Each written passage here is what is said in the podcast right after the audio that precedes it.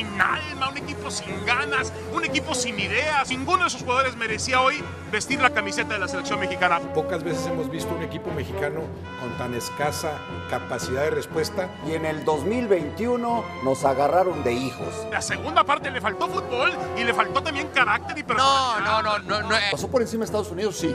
Obviamente que está mejor entrenado que, que la selección mexicana. Le falta mucho tiempo para el Mundial. No le faltó. Lo que faltó fue calidad y fútbol. Claro, le faltó fútbol. Carácter y personalidad no defienden a los jugadores. No. El equipo mexicano realmente fue superado en todo.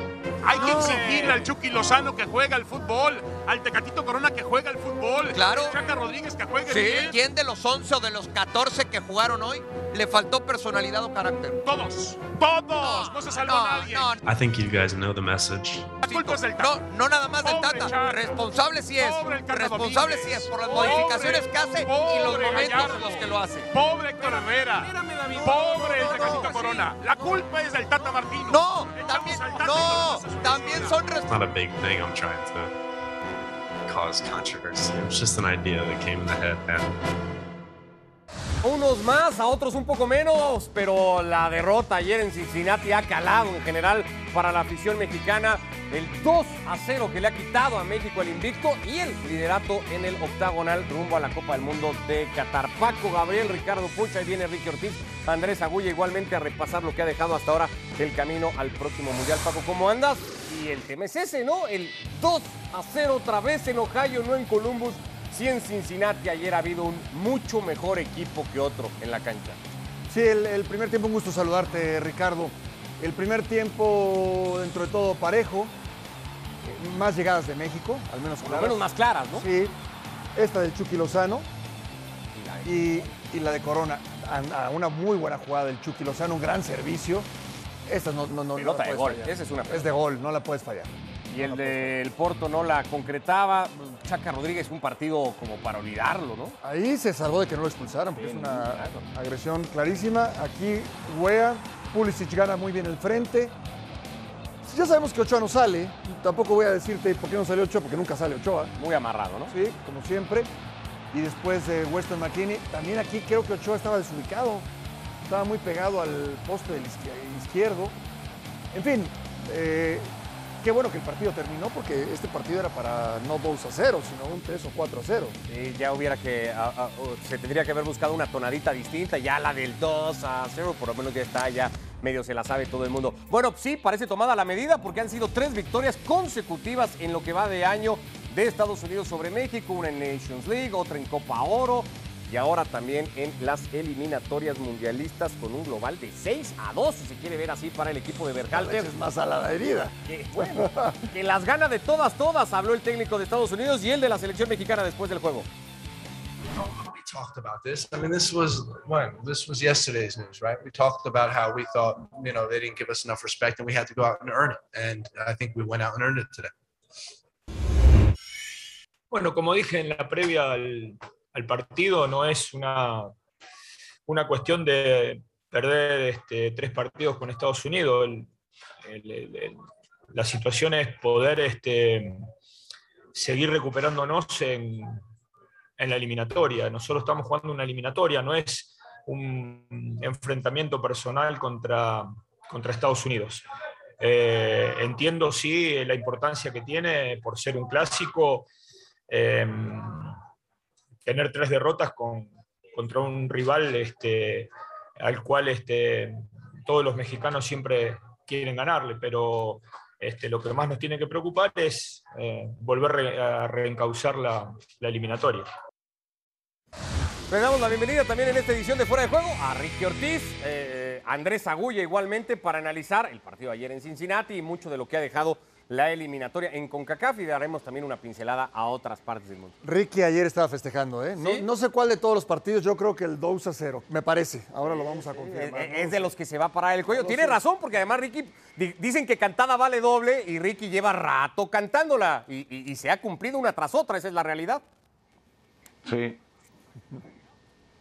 ¿Qué tal, señores? Un fuerte abrazo a los tres. Estoy un poco eh, eh, desanimado por culpa de Jorginho, si no, anoche metí otro triplete otra vez con Argentina, Estados Unidos e Italia. Pero todo no se puede. eh, a veces no sale como uno quiere, pero bueno, no me puedo quejar. A ver, eh, yo creo que la selección de Estados Unidos está muy bien, lo vengo diciendo hace rato. Eh, me parece que, que hoy por hoy está por encima de México y, y- y les doy varias razones. Es un equipo joven, es más rápido, es más fuerte, es un grupo sumamente unido, está bien dirigida la selección de Estados Unidos. Comenzaron un plan hace 10 años en conexión con los alemanes, está dando su fruto y en todo eso se fue acercando y ahora pasando a, México. Para mí eso es una, una realidad. Eh, el equipo tiene estructura, el equipo tiene recambio, el equipo tiene gol, faltó Reina y faltó Des, dos jugadores muy importantes para este equipo y sin embargo se las ingeniaron para ganar.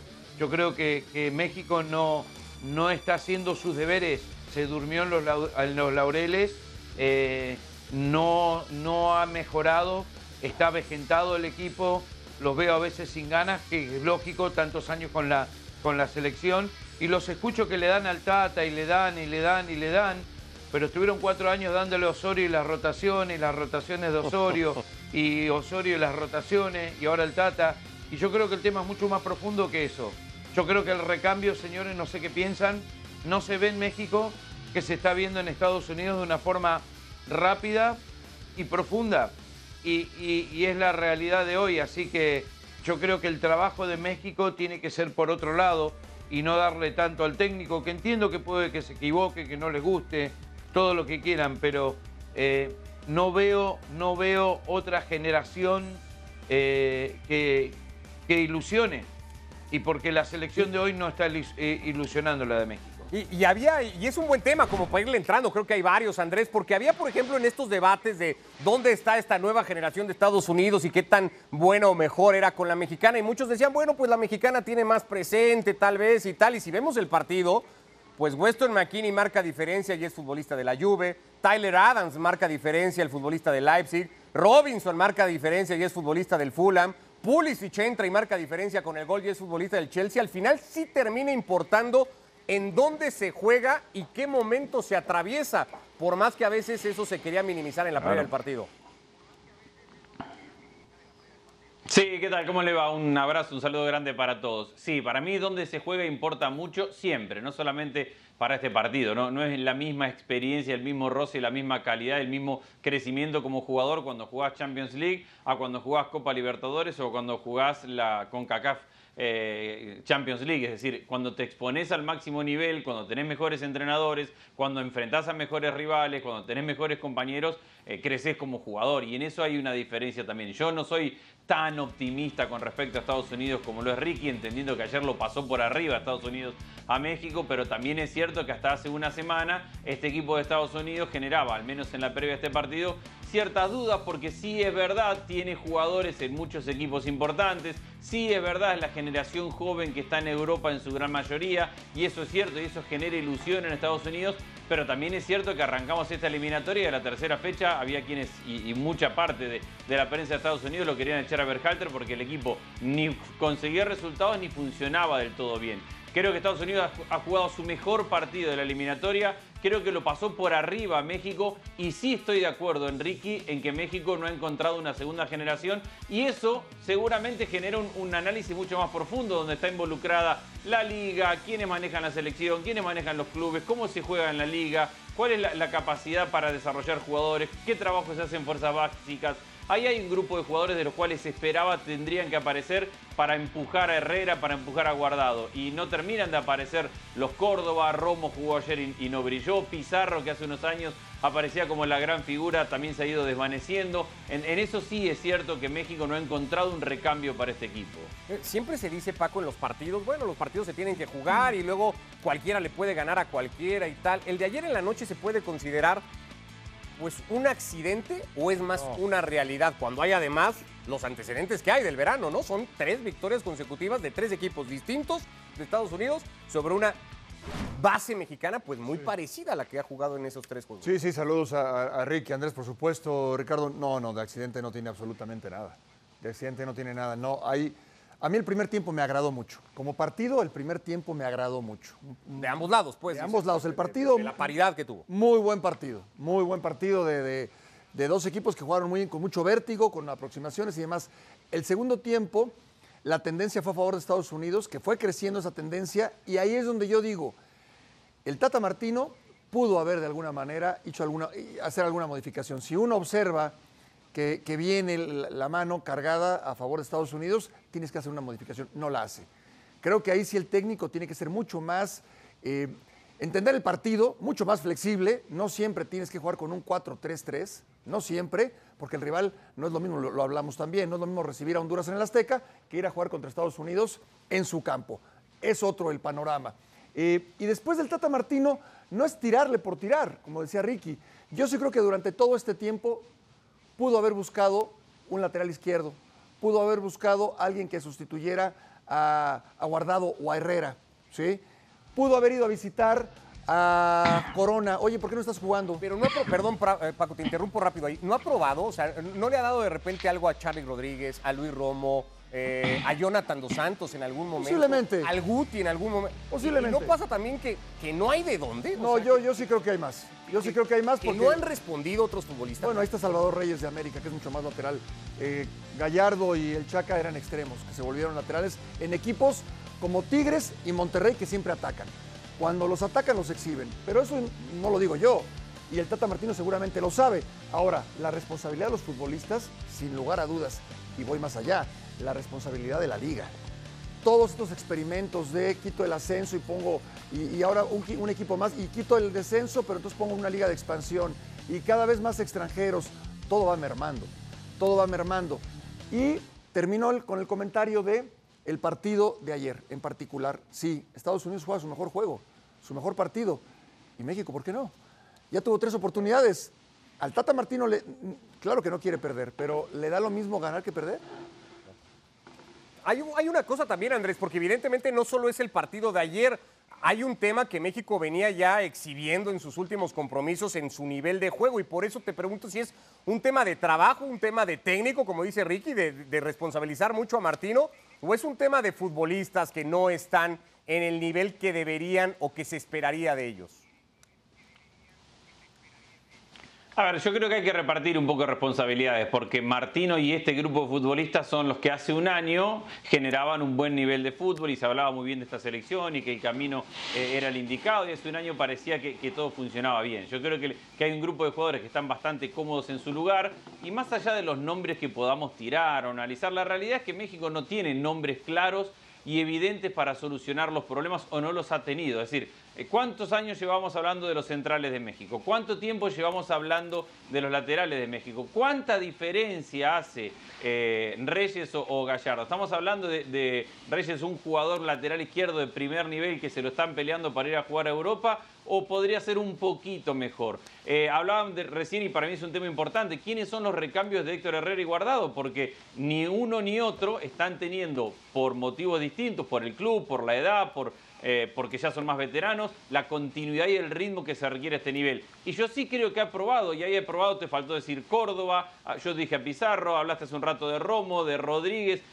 Jonathan Dos Santos, ahí ha probado y ninguno ha levantado la mano para decir este puesto es mío. Yo le voy a pelear a Guardado, yo le voy a pelear a Herrera, Edson Álvarez lo está haciendo muy bien y después los que son indiscutidos son los tres de arriba. Y ayer en ese primer tiempo donde para mí ya era mejor Estados Unidos, pero México genera sobre todo en, en un par de contras dos situaciones clarísimas, hay tener los del tridente que tienen que definir, que son los jugadores de, de mayor jerarquía. Entonces yo creo que se quedó cómodo Martino con lo que tenía y más allá del sistema, si 4-3-3, 4-4-2, 4 uno puede jugar con el 4-3-3 y dependiendo de la característica de jugadores que ponga en la cancha va a cambiar por completo las formas en las cuales va, a jugar. Y creo que eso es lo que no hizo Martino en el día de ayer. Independientemente de- del sistema, era quien lo ejecutaba y cómo buscaba cambiar un partido que en el segundo tiempo se le venía claramente en contra.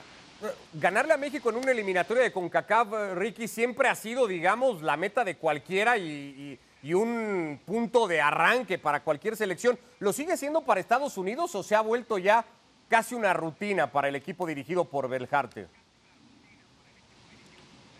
No, no, rutina no y, siempre lo van a disfrutar y lo van a buscar. La diferencia que yo veo, por ejemplo, el día de ayer es con la intensidad que juegan la personalidad que tienen nuestros jugadores, que la mayoría tienen menos de 23 años, que mm, Pulisic hace el gol y se levanta la camiseta para decirle a Ochoa básicamente, eh, cuidado con lo que decís, callate, que Wea eh, lo disfrutó durante el partido y después del partido con mucha personalidad, riéndose eh, dentro y, fuera de la cancha o cuando el partido terminaba, no burlándose de los mexicanos, pero como diciendo acá estamos, estos somos nosotros ahora, porque yo realmente creo que la historia ha cambiado. Y, ha cambiado porque México se quedó y Estados Unidos creció.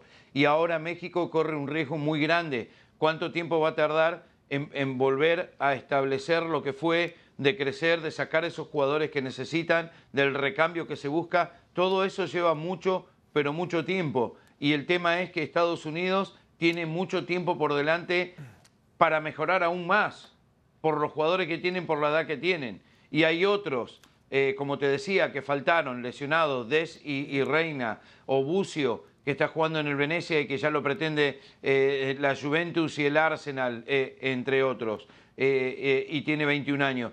Yo creo que es ahí donde está la diferencia. Hoy Andrés decía que a Berhalter lo quería echar. Yo no lo leí en ningún lado eso, pues Berhalter ahora con Estados Unidos está en primer lugar, viene de ganar dos torneos consecutivos ganándole a México en la final, sí perdió con Panamá, sí son las eliminatorias y son duras y son difíciles, pero este era el partido, este era el partido para demostrar la personalidad del equipo y dónde están parados hoy. Y Estados Unidos cumplió y México no. Entonces, no sé, ustedes lo quieren echar al Tata y Andrés lo quiere echar a Berhalter. No, entiendo nada ya en este Yo programa. no quiero echar a nadie. No, yo tampoco. No, no, no. No, es una realidad. Yo sí creo que lo que dice Andrés es cierto. Se dudó del arranque que tuvo Estados Unidos de la eliminatoria. ¿Sabes Fue qué se decía? ¿Sabes qué, titubeo. ¿saben qué se decía? Que lo peor de Estados Unidos era Berhalter. Yo lo llegué a escuchar, inclusive de compañeros de nosotros en el canal, que están allá en Estados Unidos.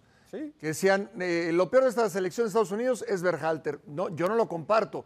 Y yo, no, no, yo no quiero echar al Tata ni mucho menos. Sí le exijo más. En partidos como el de ayer, que bien dice Ricky, el partido era ayer. Porque lo más probable es que Estados Unidos y México vayan al Mundial. Pero el partido era ayer. Y ayer le pasa por encima a Estados Unidos a México. Bueno, eso en CONCACAF con todavía la mitad de la No, y eliminatoria. aparte para por- sumar eso, perdón. Dale, No. dale, Andrés. No, no, perdón, perdón, perdón. perdón. No, no, que iba a sumar simplemente y, y tiene que ver con lo que estamos diciendo. ¿Qué es más probable? ¿Que el grupo de jóvenes de Estados Unidos a partir de estos triunfos crezcan en el próximo año rumbo al Mundial?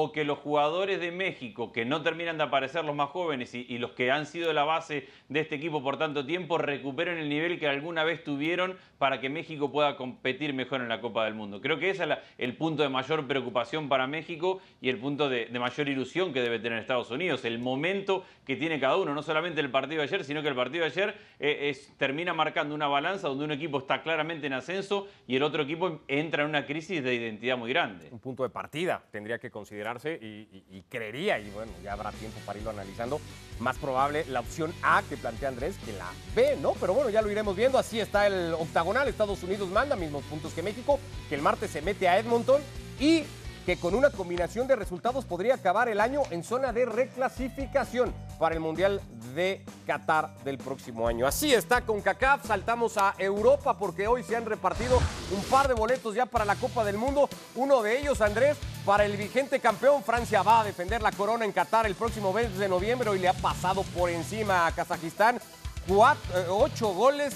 cuatro de ellos de Kylian Mbappé. Marcaba su primer hat-trick, bueno, su primer pócar también, evidentemente, con la selección gala.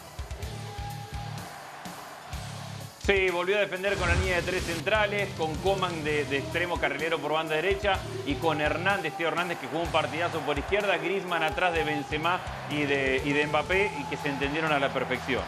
Bélgica también se anota para la próxima Copa del Mundo y seguirá yendo Paco, pues con toda esta expectativa que hay de ver al equipo de Roberto Martínez, creo que cada vez más desinflado, ¿no? De lo que llegó a ser en algún momento. Sí, de acuerdo, no está en su punto más alto. Se enfrenta a una Estonia, sobra decirlo, muy débil. Muy, muy débil, como Francia, Kazajistán. Eh, y, bueno, y así vemos, ¿eh? Y así vemos en todos los grupos, siempre hay uno, un rival muy complicado, hay uno realmente muy sencillo. Países Bajos, que empata con Montenegro, ya lo decíamos lo de, lo de Depay, Memphis Depay, que se convierte en el sexto goleador histórico de Países Básicos, de Bajos, superando a Van Nistelrooy. A Van Nistelrooy. Eh, Es líder de la eliminatoria con 11 goles, Ricky. Países Bajos estaba ganando el partido 2 a 0 ante Montenegro en Montenegro. Lo empatan al final y lo meten en un lío porque va a recibir a Noruega.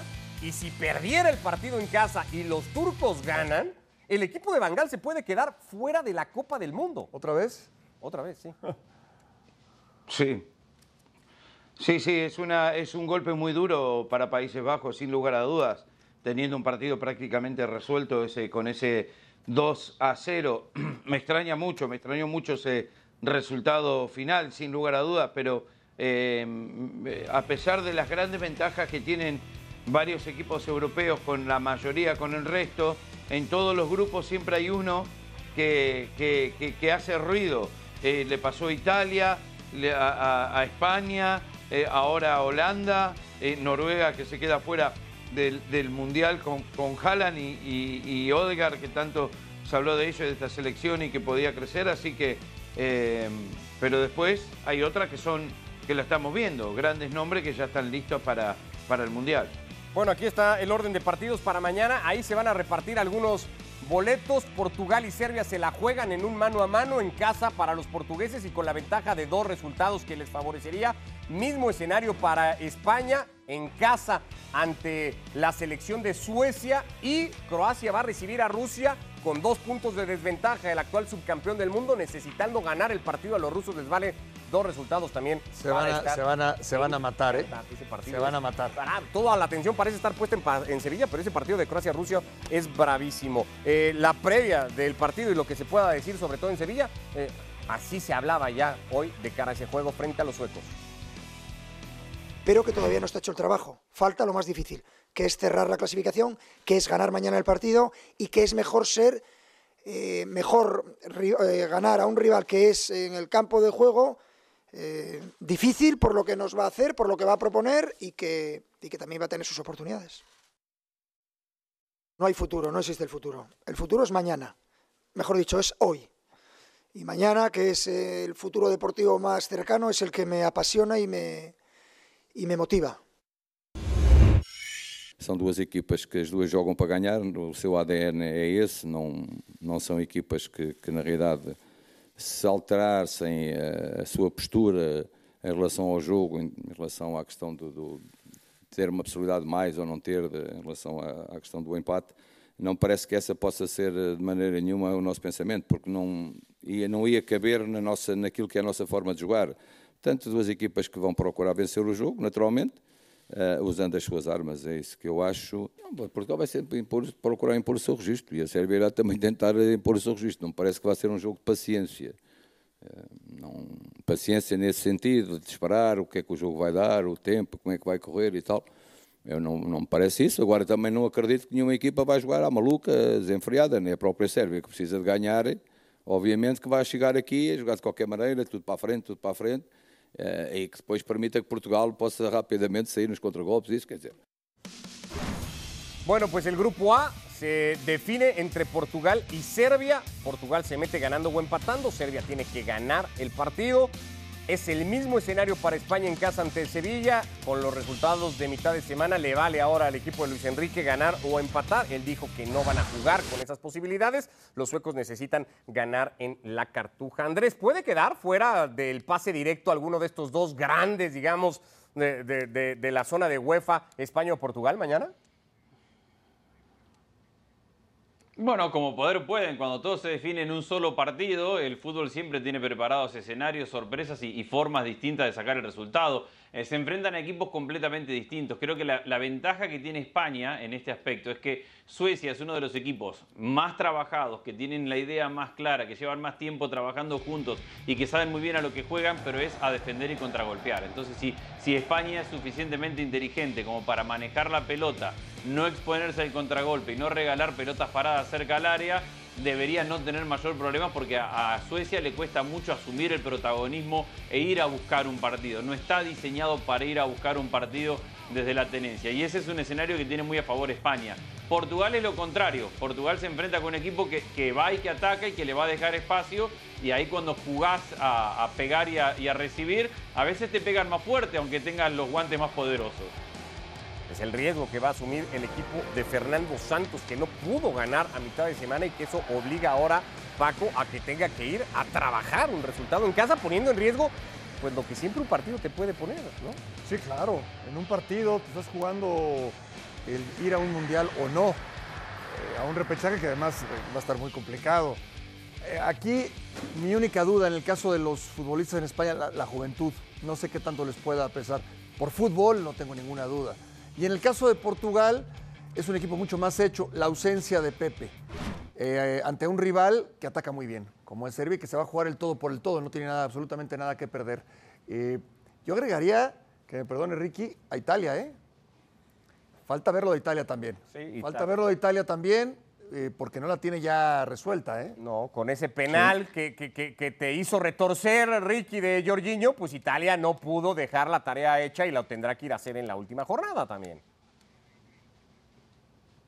Sí, no, fue un golpe muy duro, depende de ellos. Jugando contra Irlanda del Norte de visitante, tienen dos goles de ventaja contra Suiza, que tiene la misma cantidad de puntos. Suiza tiene un partido mucho más fácil contra Bulgaria, pero Italia, eh, aparte de eso, se le están cayendo algunas piezas eh, lesionados y eso, y eso puede llegar a ser un, problema. Eh, veo a España clasificando y le va a costar a Portugal, ¿eh? le va a costar contra un equipo de Serbia que son 11 guerreros. Milinkovic Savic está jugando su mejor fútbol, Vlaovic de la Fiorentina está anotando muchos goles, está jugando su mejor fútbol y tienen con qué. Y por eso están compartiendo la misma cantidad de puntos. Por, por eso que para Portugal, como decía Paco, sin Pepe, crean o no, por más veterano que sea, lo van a extrañar. Eh, y, especialmente como están jugando estos dos jugadores que menciono. Así que están fantásticas estas eh, eliminatorias europeas, por lo menos ya en el último partido en- en algunos grupos y siempre alguna sorpresa hay, vamos a ver. Volviendo a la pregunta inicial, está complicado Italia también, está difícil y yo no me lo esperaba que, que se encontrara en esta situación con un partido por jugarse. Otro partido importante mañana, tiene muchas menos reflectores, pero es un partido importante porque además tiene una historia particular, Andrés, porque el último subcampeón del mundo y el equipo que tiene al único futbolista capaz de ganar, por ejemplo, un balón de oro en la era de Messi y de Cristiano, mañana se puede quedar fuera y no sé si terminar de una vez por todas con esta generación croata que pues que nos ha entregado todo esto en los últimos años. Mañana Croacia se despide ante Rusia. Eh, Yo creo que no. Eh, tiene que ganar Croacia eh, ese partido ante Rusia para lograr clasificar de forma directa.